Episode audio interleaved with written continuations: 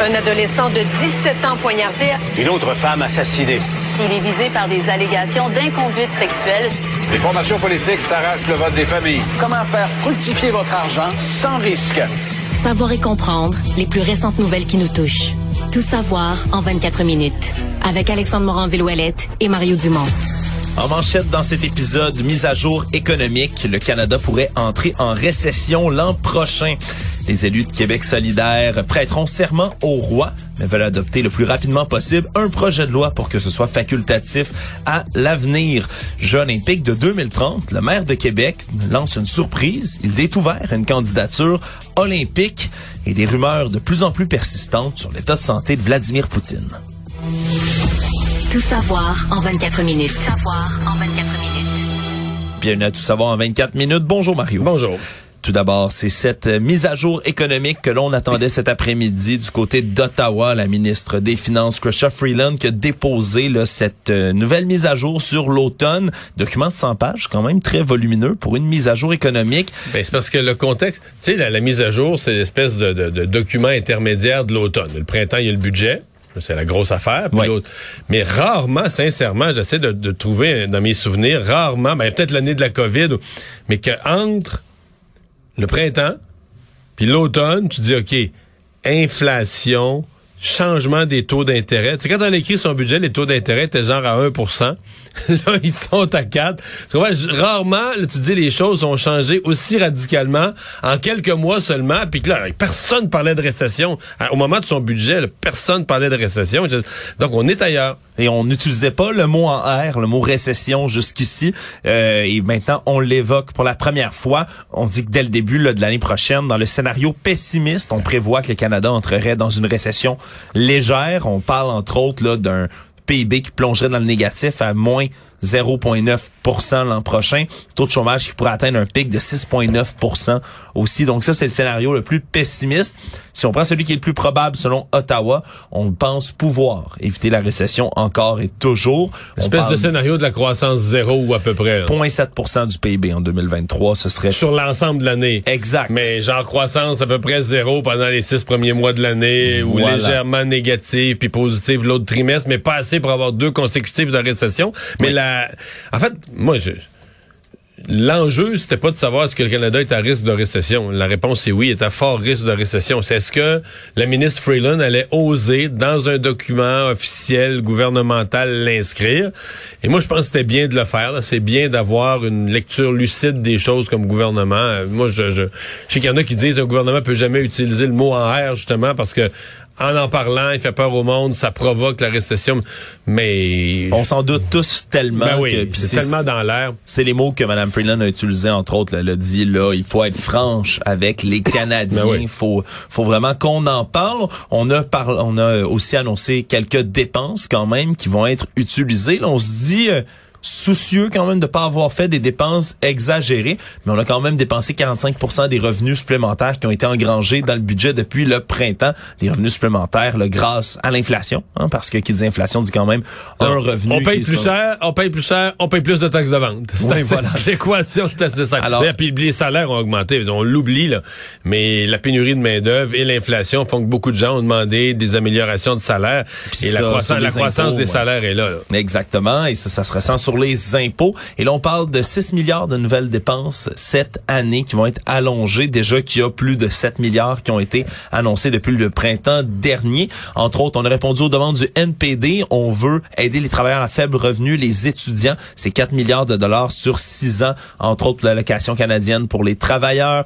2,7 milliards sur 5 ans pour éliminer en permanence les intérêts sur tous les prêts d'études canadiens également, donc pour les étudiants, mais surtout euh, 1,6 milliard de dollars, Mario, pour tenter d'améliorer les services du fédéral. On parle entre autres, ben, le traitement des demandes d'assurance emploi, mais aussi tout ce qui est de des passeports, Ah, Mario. pas faux. On a vu le bordel que ça a créé, donc on veut réduire les temps d'attente dans les centres de services. Euh, Canada aussi, offrir des services plus rapides aux vétérans, puis embaucher des agents de services frontaliers supplémentaires pour répondre à la forte demande aux frontières aussi. Donc, ça fait partie des mesures qui ont été annoncées dans la mise à jour économique de Mme Freeland. C'est Actualité. Tout savoir en 24 minutes. Aujourd'hui, euh, les élus de Québec solidaire ont annoncé qu'ils allaient prêter finalement serment au roi après avoir euh, eux-mêmes tout comme le Parti québécois, éviter de le faire euh, lors des assermentations. Eh bien, on sait qu'il le ferait maintenant que l'intention du gouvernement de la CAQ est de proposer un projet de loi rapidement, disent-ils, en ce sens. Donc, on va prêter serment un peu plus tôt à notre émission. Gabriel Nadeau-Dubois était ici pour nous expliquer qu'il le ferait, le sans tambour ni trompette, même pas en même temps. Non, c'est ça, chacun leur tour. Ils vont aller Ils vont passer au bureau du secrétaire général, ils vont dire, j'ai mon serment, là. Euh, je vous jure, je jure serment au bye. Puis ils vont s'en aller rapidement. Non, évidemment, ils vont suivre le protocole normal. Non, non mais je pense qu'ils vont s'arranger pour pas qu'il y ait nécessairement de, de, de caméra ou d'en faire un spectacle. Ouais, exact. Donc on laisse un peu euh, de côté le Parti québécois qui eux le veulent encore tenir tête, euh, qui pourrait être expulsé même du Salon Bleu le 29 novembre prochain s'il n'y a pas d'accord qui est pris, du moins du côté de Québec solidaire. On veut déposer une motion quand même pour permettre aux députés du Parti québécois de rester. mais là, il y a, y a un écart de vue parce que Gabriel Nadeau-Dubois, quand il en parle, il dit, moi, je suis de bonne foi avec les gens du Parti québécois. Je leur offre de déposer une motion pour les sortir de leur cul-de-sac, etc., etc. Mais les gens du Parti québécois voient pas du tout ça du même œil. Ils voient ça comme quoi Québec solidaire s'est désolidarisé. Euh, Pascal Bérubé est sorti sur les réseaux sociaux furieux, laisse entendre que Québec solidaire est arrangé avec la CAQ, et qu'ils ont mis le PQ devant un fait accompli hier, puis tout ça, et que là, il les laisse tout seul, euh, tout seul sur le pas de la porte de, de la l'Assemblée nationale. Euh, je sais pas, le PQ doit aussi se poser la question, est-ce qu'il a bien joué ses cartes? Le Parti québécois s'est vite peinturé dans le coin, etc. Euh, l'impression qu'on peut avoir, c'est qu'à Québec solidaire, on est peut-être... certains diront peut-être moins ferme dans des convictions, mais en tout cas certainement plus stratégique. On a eu un point de presse de la santé publique aujourd'hui. Le docteur euh, Luc Boileau, directeur national de santé publique, qui a indiqué que l'isolement de cinq jours n'était plus obligatoire pour les gens qui ont la COVID-19 ou encore un virus respiratoire. Mais là, faut comprendre, c'est plus obligatoire, mais c'est quand même en forte, forte, forte recommandation. C'est ce qu'on maintient, une obligation morale quand même de s'isoler. Si on est malade, on demande aux gens de rester, chez vous si vous êtes malade. C'est ce qu'il dit un peu. Si vous filez pas, vous avez de la fièvre, le nez coule, vous toussez, Restez chez vous. Là. Restez chez vous. Là. Demandez-vous pas si c'est la grippe, le rhume, la COVID, le nouveau virus respiratoire qui frappe beaucoup chez les jeunes. Restez chez vous. Prenez pas de chance. Si vous avez besoin de sortir, mettez un masque. Donc, des recommandations là, de, gros bon sens, on pourrait appeler ça comme ça, qui ont été mises de l'avant par Luc Boileau aujourd'hui. faut dire quand même qu'il y a des indicateurs qui sont rassurants, même s'il y a une hausse quand même de cas chez les 80 ans et plus. Le nombre d'élèves qui sont absents à cause de la COVID-19 dans les écoles, ça a baissé de 30 en deux semaines, Mario, 30% de baisse. Et ça, euh, par contre, les absences, elles, qui sont liées à toutes sortes d'autres maladies, toutes sortes d'autres bébites, elles sont en augmentation. Hein. On a 95 600 élèves là, qui sont pas là à cause... Moins de COVID, mais plus d'autres virus. Rhume, grippe, gastro, là, les trois suspects classiques qui sont très, très présents. Puis on parle aussi du virus respiratoire syncytial, qui a des symptômes qui s'apparentent à ceux du rhume, très présents chez les enfants. On parle d'un taux de positivité qui a grimpé récemment à 11 donc, euh, avant la pandémie, c'était juste 1% le taux de ce virus-là. Donc, euh, ça se promène quand même. Même s'il y a moins de COVID, il y a quand même d'autres débites qui viennent les remplacer comme ça pour nos enfants. Mais tout de même, les indicateurs qui sont assez positifs. Tout savoir en 24 minutes. En point de presse aujourd'hui, euh, le maire de Québec, Bruno Marchand, a lancé une, toute une surprise aux journalistes qui étaient présents a parlé de la candidature des Jeux olympiques de 2030 en se disant ouvert à ce que Québec porte une éventuelle candidature si la ville de Vancouver, qui est soutenue depuis longtemps par le comité olympique canadien pour ces Jeux d'hiver de 2030, se désiste faut comprendre que le gouvernement de la Colombie-Britannique a décidé de pas financer. Décrocher. Mais pas juste une, je pense que pas juste une surprise pour les journalistes. Pour moi, ça aussi été une surprise pour bon nombre de citoyens de Québec. oui, qui vont entendre ça en se disant, ah oui, on pourrait recevoir les Jeux olympiques pas si vite quand même, dit Bruno Marchand. Il dit que son téléphone là, va être ouvert si jamais on décide de l'appeler du côté du comité olympique canadien, mais modère quand même en disant il y a tellement de choses à évaluer. Oui, d'un côté des coûts, mais aussi du côté humain, côté infrastructure. On a encore beaucoup de choses à se poser. Non, puis si la candidature de Vancouver pour, est à risque de, de, décrocher parce que le gouvernement de la Colombie-Britannique, le gouvernement de la province décroche, Est-ce qu'on est certain que le gouvernement du Québec serait intéressé, dans les circonstances présentes, à être partenaire de la Ville de Québec? Oui, peut-être que les journalistes ont fait le saut, les citoyens, peut-être François Legault aussi, a oui. un sourcil en se disant, bon, on finance, est-ce qu'on financerait vraiment ça?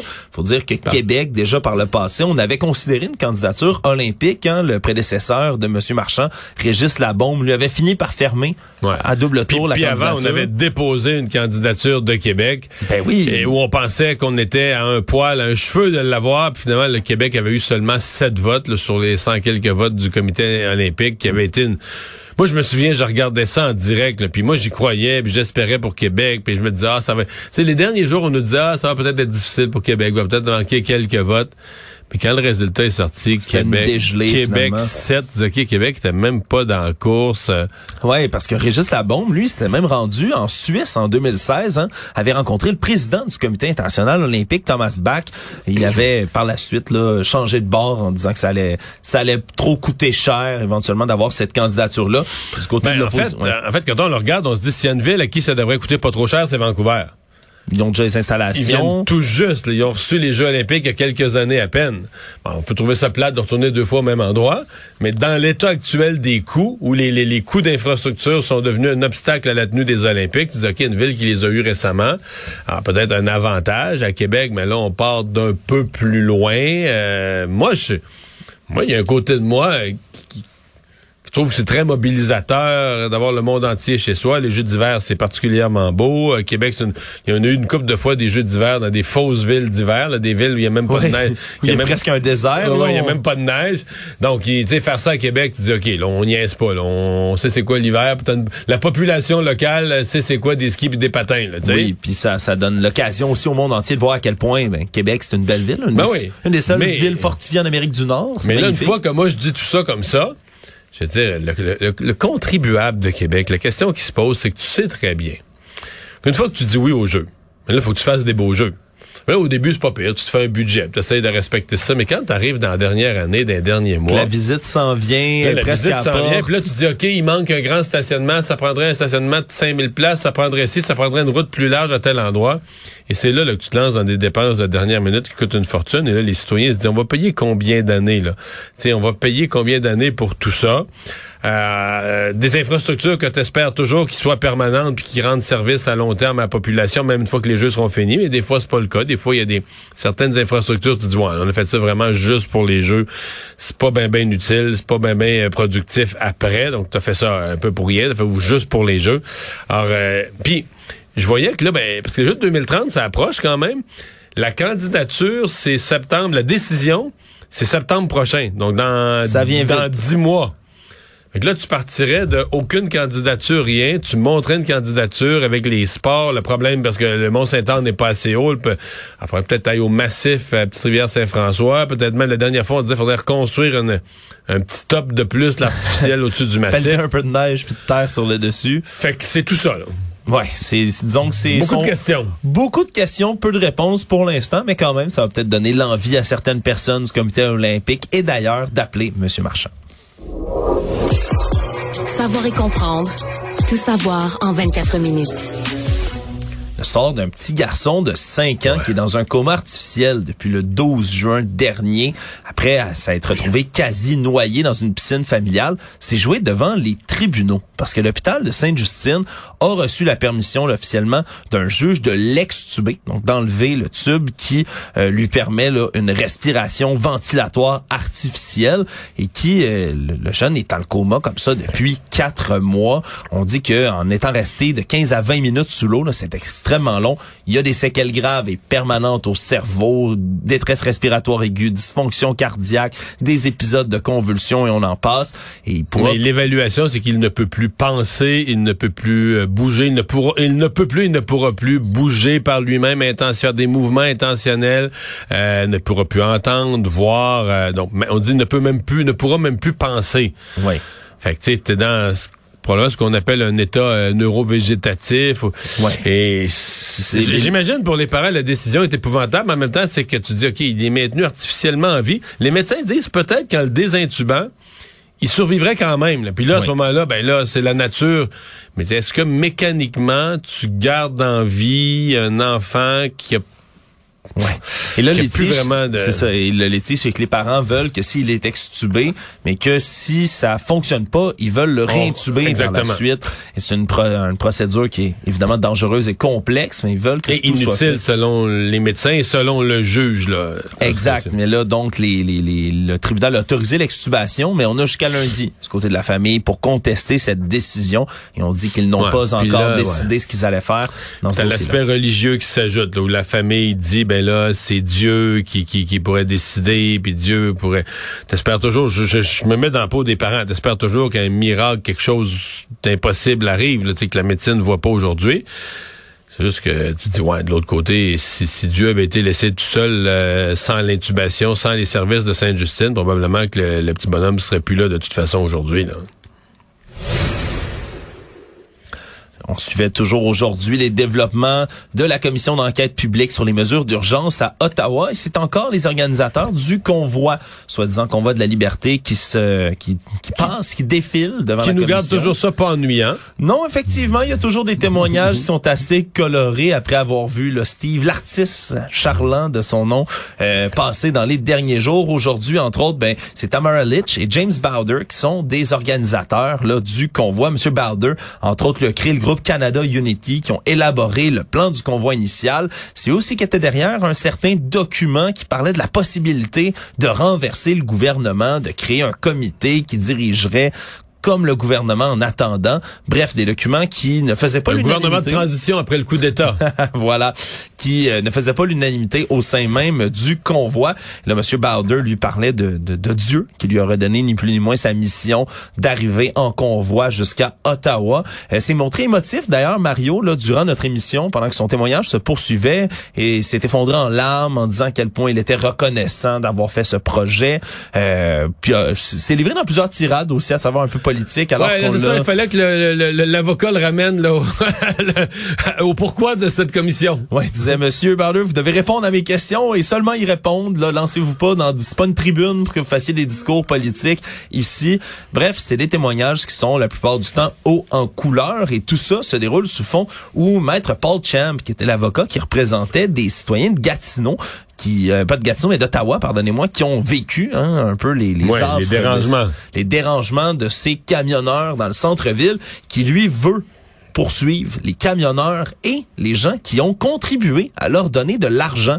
Donc les gens qui Donc, avaient... il inclut les contributeurs dans sa poursuite. Ouais, des dizaines de milliers de gens qui ont envoyé ou qui ont envoyé de l'argent, par exemple, par GoFundMe ou GiveSendGo, entre autres, seraient visés par sa demande de recours collectif pour 300 millions de dollars si c'est accepté par la justice, parce qu'on n'est pas encore rendu là. Non. Ce serait 400 camionneurs, dizaines de milliers de personnes qui ont fait des dons qui seraient visés. Après ça, il faudrait coordonner la redistribution de tout ça auprès de près de 24 000 citoyens d'Ottawa dans le centre-ville. Bref, ça continue de barder à Ottawa, puis on n'est même pas à la fin du tout là, en ce moment de ces témoignages. Pour rappeler que le premier ministre Justin Trudeau doit témoigner et Dans trois semaines à peu près, là, vers Ouais. la fin du mois de novembre. il y a même des procédures pour forcer Doug Ford à y venir aussi. Ça non plus, c'est pas encore réglé. Donc, euh, il y en a encore des témoignages intéressants à venir.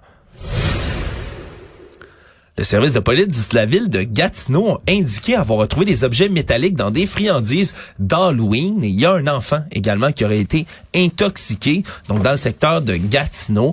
Euh, Possible intoxication là, à la consommation de bonbons d'Halloween, mais l'enquête est en cours. On n'a pas beaucoup d'idées par rapport à qu'est-ce qui pourrait causer cette intoxication-là, mais on rappelle du côté du service de police de Gatineau qu'il faut faire attention à vérifier l'ensemble des friandises là, récoltées par les enfants. Pendant quelques années, c'était c'était ça qu'on disait beaucoup, là, les Ouais, lampes de il me semble qu'on n'entendait plus parler les- de ça. Là. Il me semble que c'était fini. Peut-être moi qui est moins attentif, mais depuis quelques années, il me semble que c'était plus tranquille. on l'entendait moins, mais là, on rappelle les consignes, hein, les emballages qui sont percés, ce qui est pas scellé, euh, jeter ça à la poubelle. Faire attention aussi aux, euh, aux mentions inhabituelles de THC ou de cannabis. Hein. Dessus, il y a un symbole de feuille de cannabis sur les friandises qui peuvent en contenir, parce que ça existe, puis c'est pas très drôle si votre enfant en consomme. Donc, c'est toutes sortes de choses là qu'il faut prendre comme mesure de précaution additionnelle quand même, parce que ça arrive encore qu'on ait malheureusement ce ce genre de cas-là. Économie. Nouvelle de dernière heure, Mario, l'entreprise américaine Lowe's a annoncé aujourd'hui que ses bannières canadiennes bien connues ici, Rona, Renault Depot et Dix Lumber, ont été vendues à Sycamore Partners, qui est une société de capital, pour 400 millions de dollars. Transaction là, qui vient de survenir, donc on n'a pas beaucoup de détails. Mais c'est pas... Euh, c'est pas une bonne nouvelle, parce que ce que je comprends, je connais pas Sycamore, mais c'est une société... Euh, société de capital action, ça c'est une, une société qui, achète n'importe quoi. c'est un peu, euh, peut-être mon parallèle est boiteux, mais un peu comme des gens qui font des flips sur des maisons. Là. Tu achètes une maison pour l'arranger un peu puis la revendre. Là. Et si c'est ça, ben, tu achètes un business mais pour l'arranger un peu, pour la revendre, ça veut dire quoi l'arranger un peu? Qu'il y a des craques dans les murs. Non, mais ça veut dire, non, mais l'arranger un peu, ça veut dire mettre à pied du personnel. Ça veut dire que tu t'arranges juste pour augmenter la, c'est pas travailler sur le long terme d'une meilleure entreprise, là. Valeur marchande court terme. C'est ça, valeur marchande court terme. Comment t'améliores la valeur marchande court terme? T'améliores les profits? Comment t'améliores les profits sur l'espace d'un seul trimestre ou deux? Tu coupes des dépenses, tu coupes des employés. Euh, je sais pas. Euh, c'est pas euh, c'est pas nécessairement une si bonne euh, pas nécessairement une si bonne nouvelle que ça. Donc euh, je sais pas comment qu'est-ce que ça signifie pour l'avenir de tous les magasins parce que Lowe's à l'époque avait comme pris des engagements, on va garder le personnel, on va garder les gens, tu sais le, le, le, le, Rona puis ça va avoir sa propre personnalité avec ses gestionnaires. On, comprenait qu'on avait perdu le contrôle au Québec. Mais bon, mais pour les gens des magasins, on, on aura plus de détails sur ce que ça signifie mais je vois pas ça comme une bonne nouvelle. ça veut dire que ça pourrait probablement être revendu à on sait pas trop qui, euh, par morceau ou en total au cours de la au cours de la, de, la, de, la, prochaine année ou des deux prochaines années. Donc, c'est pas gage de stabilité, c'est pas une très bonne nouvelle. Une autre entreprise dont l'avenir est assez incertaine, c'est Tupperware, géant euh, des pots des pots. Comment je pourrais décrire un Tupperware? Je sais pas comment Tupperware peut faire des pertes. Moi qui pensais que ça fermait si étanche. ben voilà, aujourd'hui on avait Donc, les leur compte de banque était pas Tupperware, c'est ça? Leur compte de banque n'était, tu me déstabilisé, Mario, n'était pas dans un Tupperware, faut croire, parce qu'aujourd'hui, là, les résultats financiers. C'est comme la petite passoire Tupperware, là, qui est si bonne, là, en plastique, là. Ben voilà. ça coule. Ça coule, hein, ça coule. On a perdu, aujourd'hui, 42% de la valeur de l'action de Tupperware en ouais, parce que les, ventes ont baissé de 20% à un moment où l'entreprise est super endettée. Fait que là, les actionnaires regardent ça, les, marchés regardent ça, ils disent, OK, là. Dette qui dépasse les 700 millions de dollars. Beaucoup plus que leur liquidité. La, la, la, dette est beaucoup plus grosse que les liquidités. Donc là, c'est la question, est-ce qu'ils sont capables de faire de l'argent, faire des profits pour payer cette dette-là? Puis là, tu vois les ventes en baisse de 20 fait que là, ça fait comme, oups. Le navire est pas prêt d'être redressé, donc c'est une mauvaise nouvelle pour Tupperware, une entreprise qui a été fondée quand même en 1946 dans 70 pays, qui euh, se déplace par rapport avec ses avec ses représentants indépendants. Et t'as parlé à certaines des représentants de Tupperware au Québec qui, qui euh, l'apprenaient dans le journal. Là, ouais, absolument, qui étaient pas au courant, qui disaient nous nos ventes ça va bien. Il y en a plusieurs d'entre elles aussi que c'est comme un second emploi, quelque chose qu'ils font pour arrondir les fins de mois et surtout par passion. La plupart des mm. représentants représentantes qui font ça disent c'est vraiment parce que c'est un plaisir, ça fait longtemps qu'on fait ça, mais on l'apprend, donc ils vont suivre avec avec attention ce qui va ce qui va suivre. Mais la, la, pandémie, ce que je comprends, c'est que la pandémie a été difficile pour euh, toutes ces ce, modèle de vente par. Euh, au début de la pandémie, quand tout le monde s'est mis à cuisiner, là, il y a eu un petit. Si je me fie à une, représentante de qui on a parlé, il y a eu un petit boom d'achat de plats. Mais après ça, le fait de ne pas pouvoir réunir des gens, puis tout ça, ça a été. pas euh, quand tu mets un repas dans un Tupperware, d'accord pour ton frigidaire, moi j'utilise beaucoup pour mes lunchs au, boulot. C'est vrai. le télétravail, c'est pas bon pour le Tupperware non plus. Ben non, tu le mets dans ton assiette, ton repas pour le faire chauffer au micro-ondes, pas dans ton Tupperware. Donc c'est certain que c'était pas, euh, c'était pas la meilleure période pour cette entreprise. Le monde. Il y a des spéculations qui entourent l'état de santé de Vladimir Poutine, le dirigeant russe, depuis le début de son invasion en Ukraine. On comprend rapidement qu'il y a de la désinformation, souvent qui centre là-dedans. Il n'y a pas seulement le Kremlin qui va faire de la désinformation. L'Ukraine, l'Occident vont eux-mêmes alimenter quand même la machine à rumeurs, souvent. Sauf que euh, dans les dernières semaines, dans les derniers jours, ces spéculations-là et ces rumeurs de maladies graves sur Vladimir Poutine se font de plus en plus persistante. On parle entre autres là de, de documents du Kremlin qui auraient fuité, évidemment sans qu'on puisse les confirmer, dans lesquels on parlerait de maladie de Parkinson et même peut-être d'un cancer du pancréas du côté de Vladimir Poutine. Et là, on pointe. Parce qu'il y a des sites, j'ai vu des sites des médias européens là, un peu, euh, tu sais, qui s'étirent le coup. Mais... Ben, The Sun, médias britanniques, ouais, Sky News, mais qui, et là, on prend chaque fois qu'il sort en public, on regarde ses mains, est-ce qu'il y aurait eu des traces d'une piqûre, ben, de ci, de ça? Et on, et on en voit dans une de ses dernières apparitions où il passe en revue des soldats, des armes, semble-t-il, que sur sa main, on pourrait voir ce qui s'apparente, par exemple, à un, une piqûre de cathéter qu'on pourrait injecter là, pour euh, des médicaments intraveineux dans une main. Euh, D'un autre côté aussi, à 70 ans, Vladimir Poutine, ses apparitions publiques sont de plus en plus rares aussi, ce qui ne pousse pas dans la bonne direction pour tenter d'éteindre ces rumeurs. pour un cancer d'une fois à l'autre, on, on le verrait plus clairement amaigri. Ouais, ben il y a des rumeurs qui parlent qu'il aurait perdu 18 livres et on voit aussi que son visage est gonflé. Souvent, c'est attribuable comme ça à certains médicaments qui peuvent être pris dans des cas de maladies graves. Bref, il y a même une rumeur qui a été poussée par l'ex-directeur du MI6 qui dit que Vladimir Poutine serait gravement malade, lui aussi. Évidemment, le à prendre avec un énorme grain de sel parce qu'il n'y a rien de confirmé dans tout ça. Mais ça circule allègrement. Ça circule allègrement. Résumer l'actualité en 24 minutes, c'est mission accomplie.